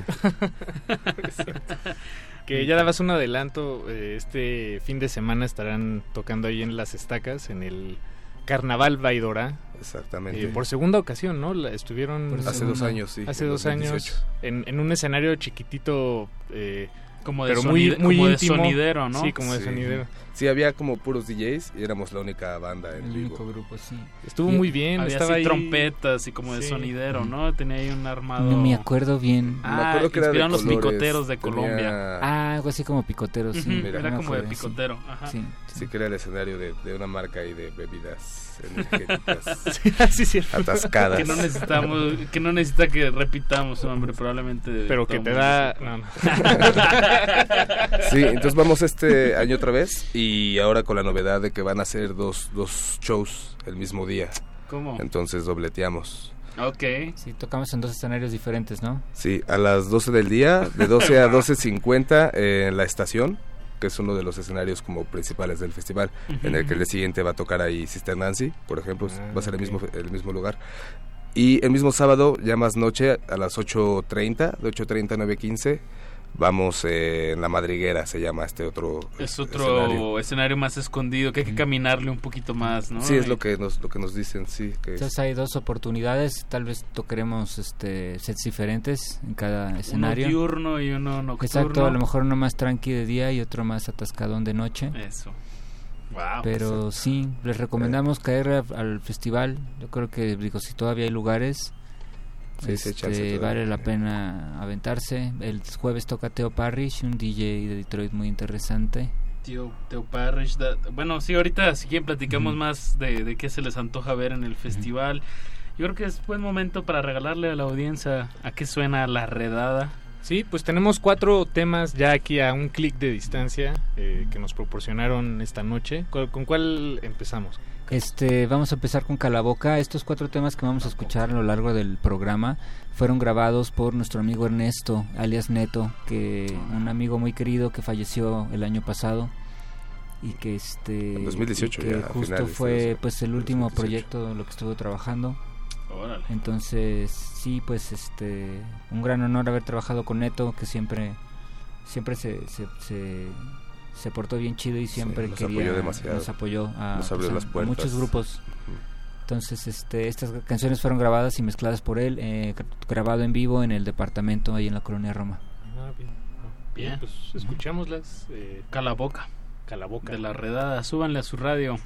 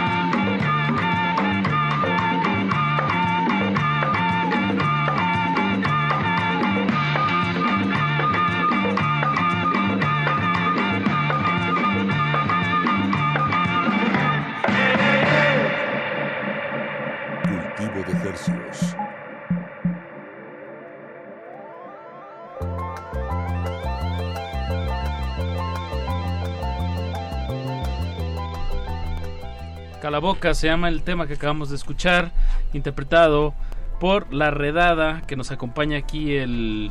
¿Qué vendría siendo? ¿Qué porcentaje Pues el sería? 33. El train, el... 33.333333333 Ah, sí. al infinito. 3333. de la redada, el- la sección rítmica de, de este sexteto. eh, Víctor Sánchez en es Congas, congas, congas y bongo. Congos y bongos y Carlos y Casa en un híbrido de batería Pues con y- timbales. con Con timbales y, Y que de hecho así es el modelo ¿no? de tu batería. En lugar Sí. de toms traen Ah, sí. timbales. Sí, Ajá, así o sea, es no, la no está adaptada, sino estaba predispuesta para. ¿De dónde para es él. esa batería? ¿Qué marca es? Este, esa batería es Slingerland. Yo al baterista Slingerland. que se le he visto que, que lo usó en, en esa época fue Sigabu, Sigabu Modelized Model- de, ajá. Mm. de los meters. Él usó ese mismo modelo. Bueno, me tocó ver alguna foto. Órale. ¿Y cómo, Pero sí. cómo diste con, con esa...? En Yo no el- digo, es que son... En el sindicato. Ah, el ok. sindicato de músicos hace muchos años. Todos Sí. los martes. Todavía Sí. uno se puede ir a asomar y se encuentra unos buenos unos Buenos. refrigeradores Y, ahí. y unas grandes decepciones. Ah, también. Pero sí, en el sindicato hace muchos años apareció esa bataca y a muy buen precio y pues va. dije, Y es, de aquí soy. ¿Y es tu, tu, tu arma de elección, digamos? Pues no, ¿Tu- tengo todavía mi predilecta? batería anterior, que es la pues, con la que empecé a tocar y todavía la uso bastante. Y ahora, pues digo, por en el local de la, donde ensayamos con la redada, en el, en el cuarto de ensayo de la redada, pues ahí está. Entonces, este, pues ahorita es la única y bueno, y, y la otra está, la tengo por ahí desarmada, perdida, pero bueno, también con el pan blanco está una parte de esa batería está en donde ensayamos con el pan blanco, aquí cerquita, por cierto. En la casa de- del Bona. Ajá, así es. Que por cierto tocaron este fin de semana en ahí en el Café Café, Trevi. Trevi. que trae ahí unas ondas de como que los quieren algo leí, ¿no? De que los quieren desalojar, Sí, hay algo un, así, ¿no? hay un juicio para sacar a la gente de ese edif- edificio que tiene muchos años habitándolo y pues el Trevi es un local que lleva 60, 60 años, años, ajá. Y este y lo interesante pues es que todavía conserva la estética y todo pues como de hace 60 años y la verdad es que son bien chidos Julio y su familia que lo llevan entonces este pues es importante que el lugar permanezca, ¿no? Y que no Que tenga- nos pongan un, café de esos horrendos o una esta hamburguesería de esas horrendos ahí en pelo- pleno corazón de la Alameda, ¿no? O sea, hay, hay que defender. Sí, recién la semana Eso, pasada ¿no? salió como el veredicto de, de algún juicio, salió a favor del Trevi. Ah. Le, le da un poco de aire, no y un poco más de vida, pero pues es una batalla legal de todo. Y de- desgasta, de- desgasta. en claro, claro. muchos sentidos. Pero mientras tanto ahí está el Trevi para quien quiera ir a visitarlo en el mero corazón de la Alameda, en la calle Colón, número uno, este, entre el museo, entre el, ¿cómo se llama? El Laboratorio Arte Alameda y el Museo del De- Mural. del mural de Diego Rivera. Del sueño de una noche de verano en la Alameda. Eh, a un ladito, eh, justamente en la esquinita está el Café Trevi, que es un café blanco con rojo, todo como una decorado como fuente de sodas de los años 50. Y luces neón. Sí. Entonces es pues, uno de los lugares, poquitos lugares en el centro que nos quedan todavía pues de antaño y pues digo, si está en nuestra medida apoyarlo, pues Claro, ahí estaremos. Y pues Ir a echar un próximamente cafecito ahí cuando anden, en vez de como dices, de ir a tomar esos cafés caros. o un desayuno también, pues, está chido Sí. para desayunar, o para echar una malteada. Y, y ahora- y el fin de semana fue con el pan blanco, pero hace unos meses nos tocó a la redada estar ahí tocando Ah, sí justamente. ahí. O, No, o la fue calle. afuera, se hizo como una Ah, especie de ¿fuera? festivalito. Mejor. Una Tocamos en especie la de festival. Chido. Se organizaron los vecinos, eh, también apoyó gente del Bósforo, varias gente de por ahí y se puso bastante bueno. Y, y al lado está el, el Exteresa Arte Arte Actual. Actual. No, no, no, el Arte Alameda. Arte Alameda. Ah, perdón, Ah, perdón, Alameda. Sí, sí, Tiene- sí. ah, perdón, la Exteresa eso. es- Entonces es es un buen... Por Zócalo. Vaya, es- uno puede pasar una toda una tarde Nada más en esa- nada más ahí en ese- en en, ese esa- cuadrito. en ese cuadrito sí Y están las tortas Robles también ahí, que también tienen 80 años, son de las torterías más antiguas y todavía sobreviven ahí, en el mismo edificio. Sí, ¿verdad? Ya la vueltita, claro. Exacto. Entonces ahí matan varios pájaros de un tiro. y por ejemplo ahorita, eh, ahorita que tocaron recientemente en, en ese lugar qué nos pueden decir sobre pues su, su, su audiencia son personas eh, fueron personas que eh, transeúntes o hay por ahí individuos que los, los siguen a donde vayan Pues ¿Qué, yo qué creo, relación tienen yo creo que fue una mezcla, esta tocada iba a suceder en otro lado, pero al final este sucedió en el Trevi, donde ya teníamos muchas ganas de tocar. Y lo que pasó es que pues cayó una mezcla de entre banda que por ahí se había enterado vía internet o de boca en boca y este y otra banda que pues andaba por ahí paseando Que y es echa- muchísima, echándose su malteada y sobre todo pues que es lo que me gusta es que es un lugar pues neutro, ¿no? Que no es ni un bar, ni es ni un este antro, ni es discotec, ni es este es una fuente de sodas prácticamente. Y este y es un lugar está en un lugar neutro muy cerquita del metro. Cualquier persona del norte del sur del este o del este puede llegar ahí está a pasos del metro Hidalgo, Hidalgo. entonces pues es una manera de hacer cosas también en lugares que sean neutros y que nada de que ah pues que es que es en la, la colonia de los fresitas Ajá. o es en la colonia de los chacas o es en la qué, pues es ahí en la- el corazón de la Alameda y pues hasta eso está tranquilo la Alameda sí sí está sí. digo siempre hay sus mon- monstrillos todavía pero pero, Pero está chido que está tranquilo Claro. sí está tranquilo y está pues hay que tomar esos espacios Claro, o sea, es justo eso iba, como hay que, que mejor de tomarlos con, con música y, Exacto. y, sí, exacto, apropiarlos y que, que, que no nos vengan a, a contar o a invadir, ¿no? De alguna manera con, con empresas de, de otros lados, sino que pues que haya una propuesta de aquí, la redada. Em, vámonos con más música o qué dicen. Pues va, sí. Va. Echa- eh, ¿Cuál habíamos dicho? Eh, el danzón. Danzón. Vamos a escuchar este que se llama Danzón para los Tristes. Todavía no está editado en ningún en ningún este disquito. El tema anterior que escuchamos sí está editado en un 45 que editó el, el sello Monophonus Press. de De Texas. Austin, Texas, ¿va? Ajá, tal vez todavía se puede ordenar por internet para quienes les interese tenerlo. Aquí en Y- Bandcamp dice que todavía está.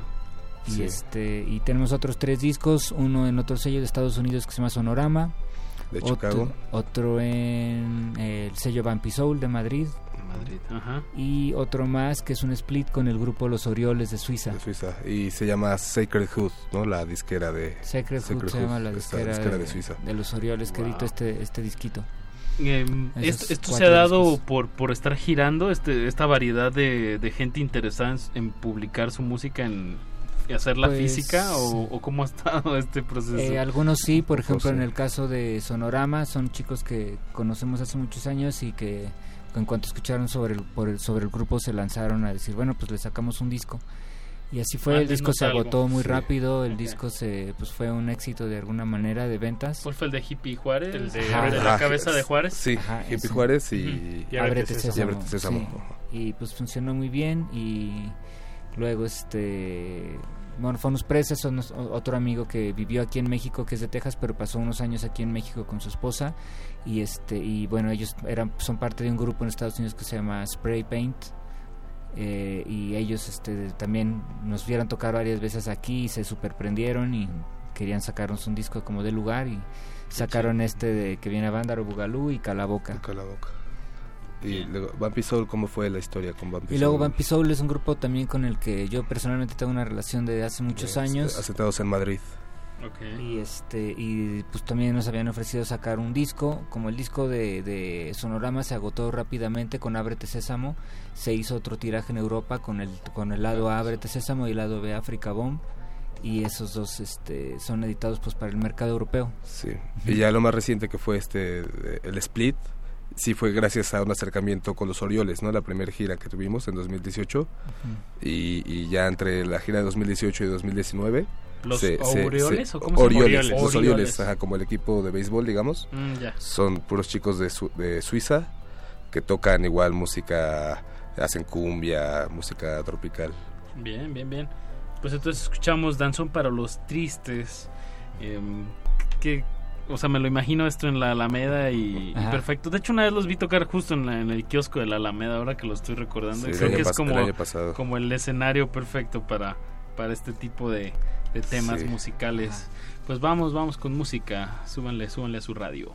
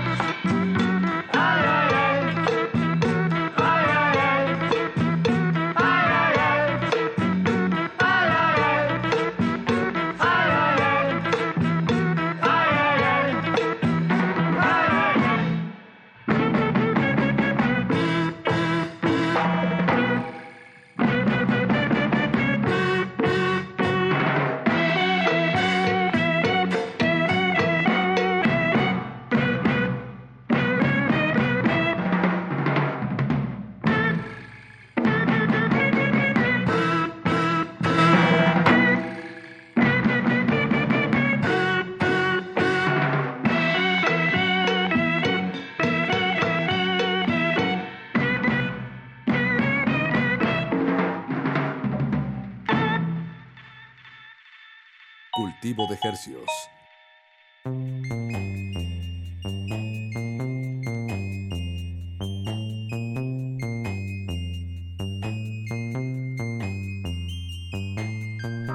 Danzón para tres.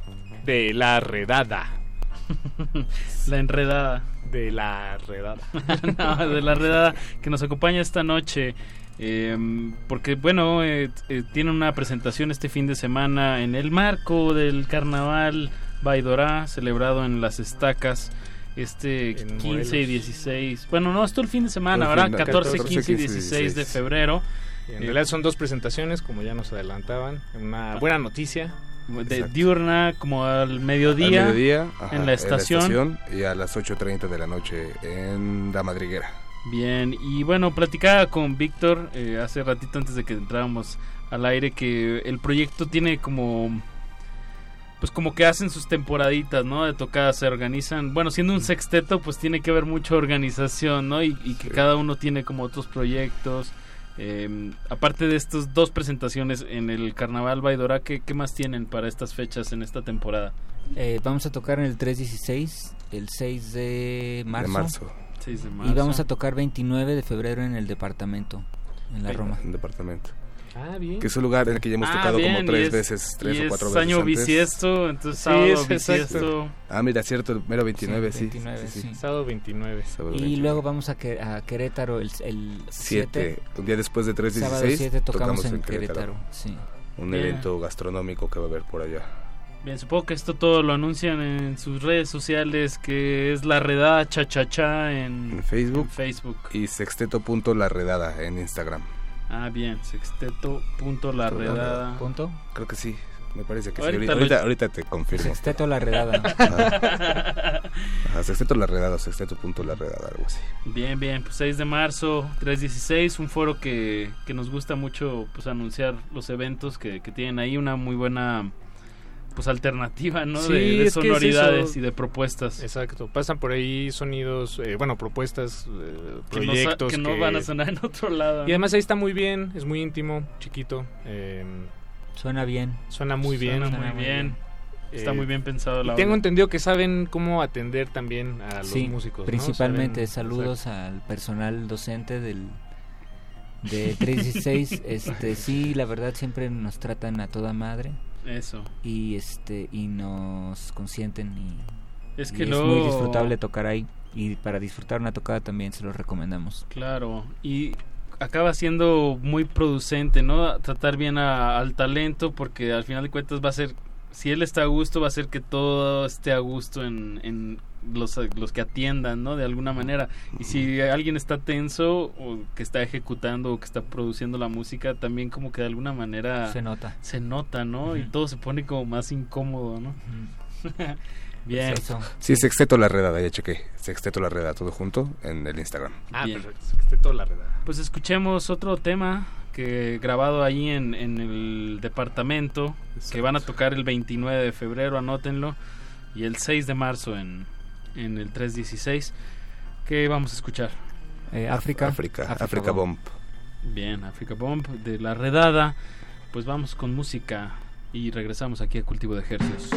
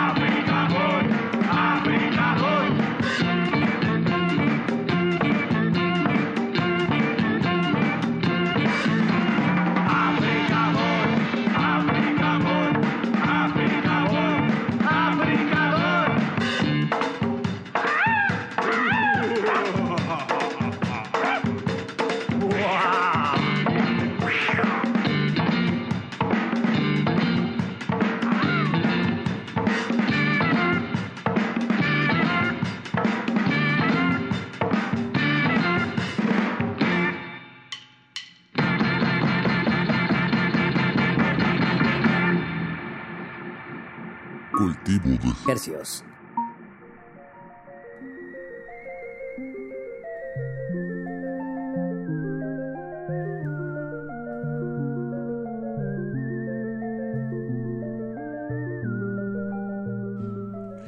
Africa Bump de El Sexteto La Redada, también conocido como La Redada.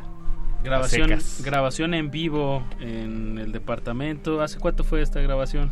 Esto fue hace como año y medio, Hace- sí, más o pues, menos. como fines del año del 2018. 2018, sí.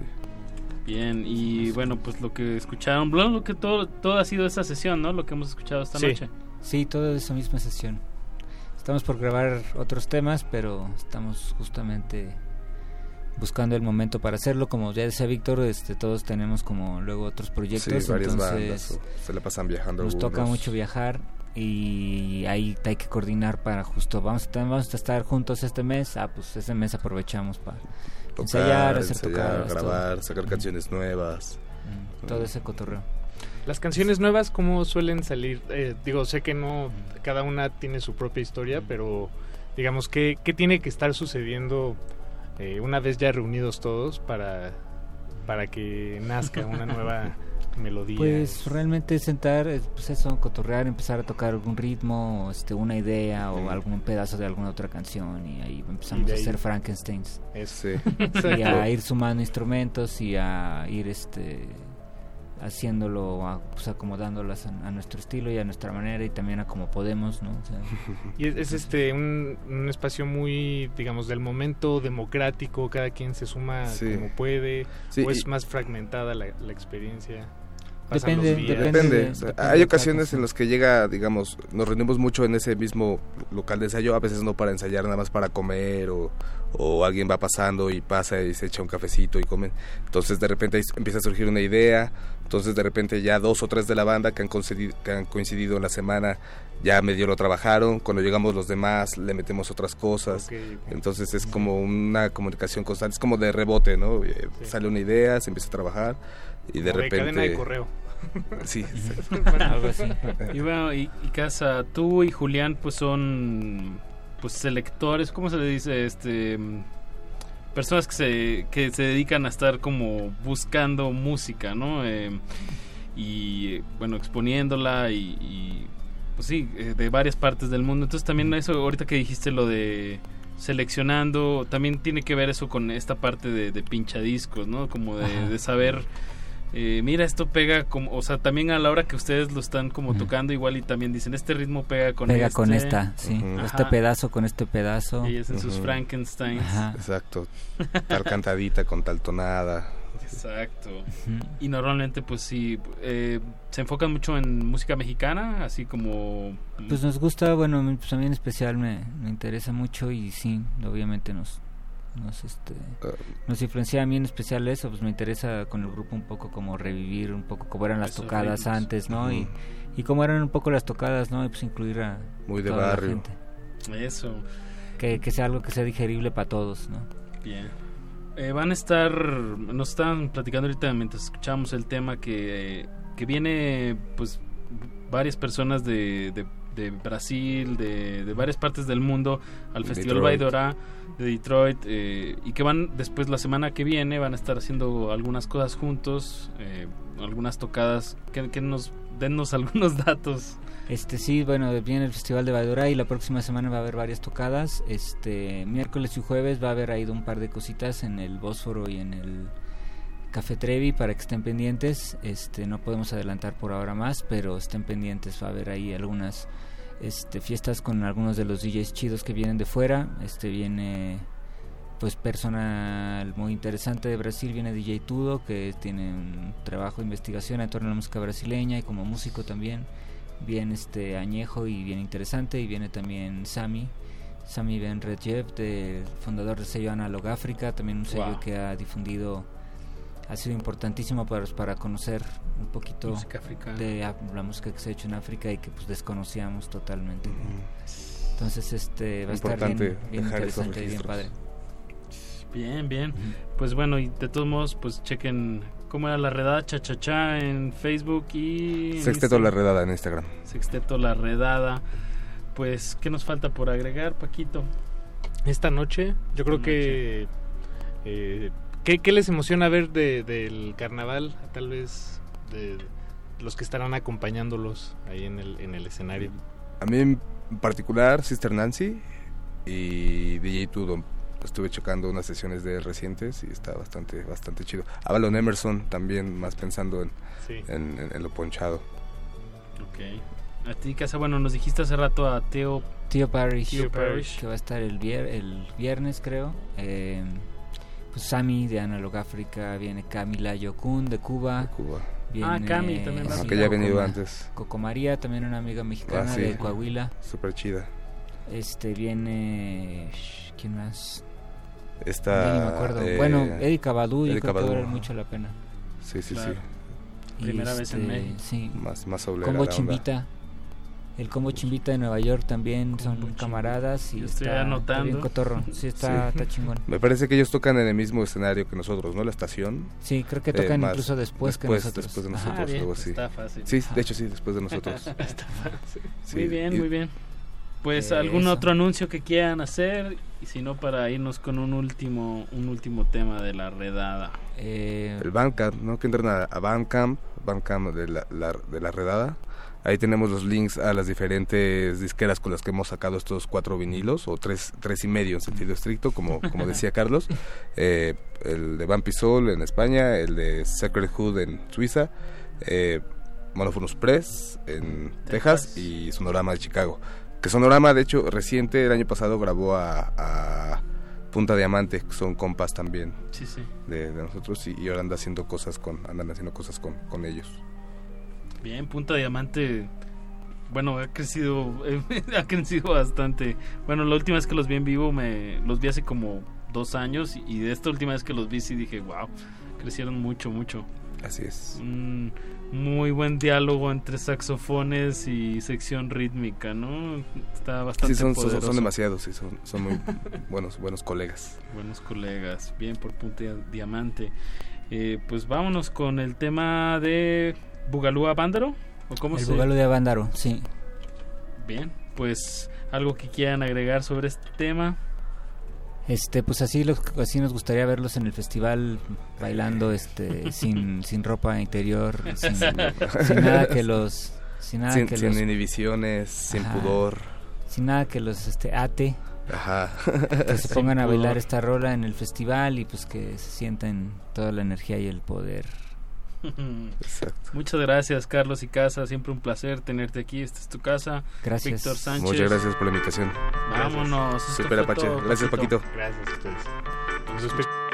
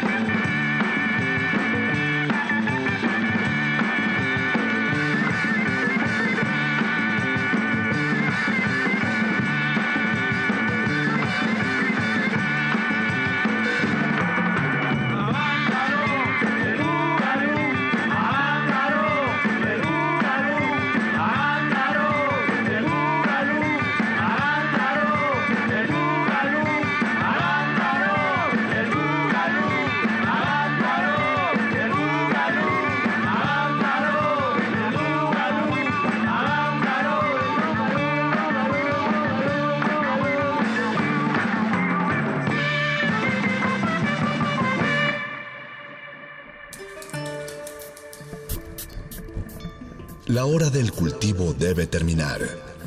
Así, el sonido podrá florecer.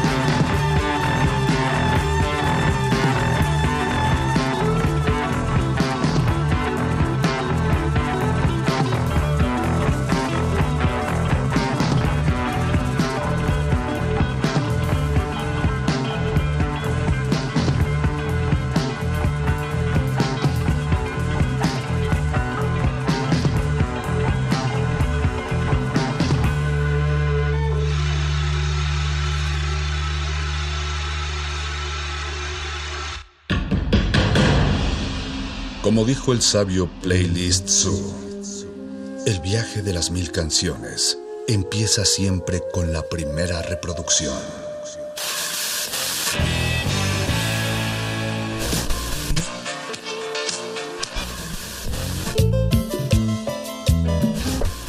A continuación, un maestro te abrirá la puerta de su lista de reproducción. El resto va por tu cuenta. Play listo.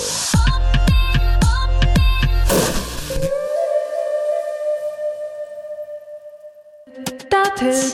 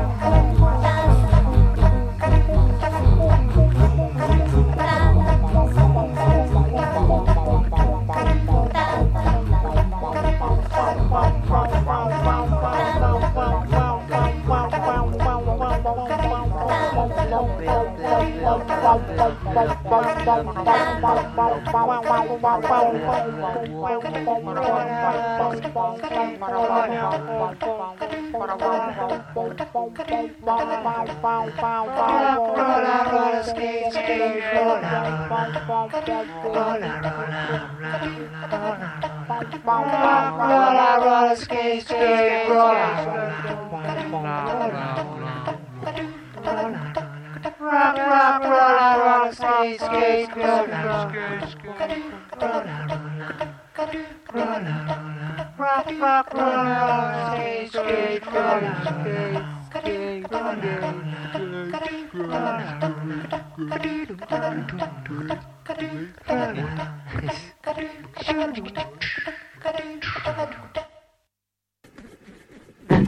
roll, Ah!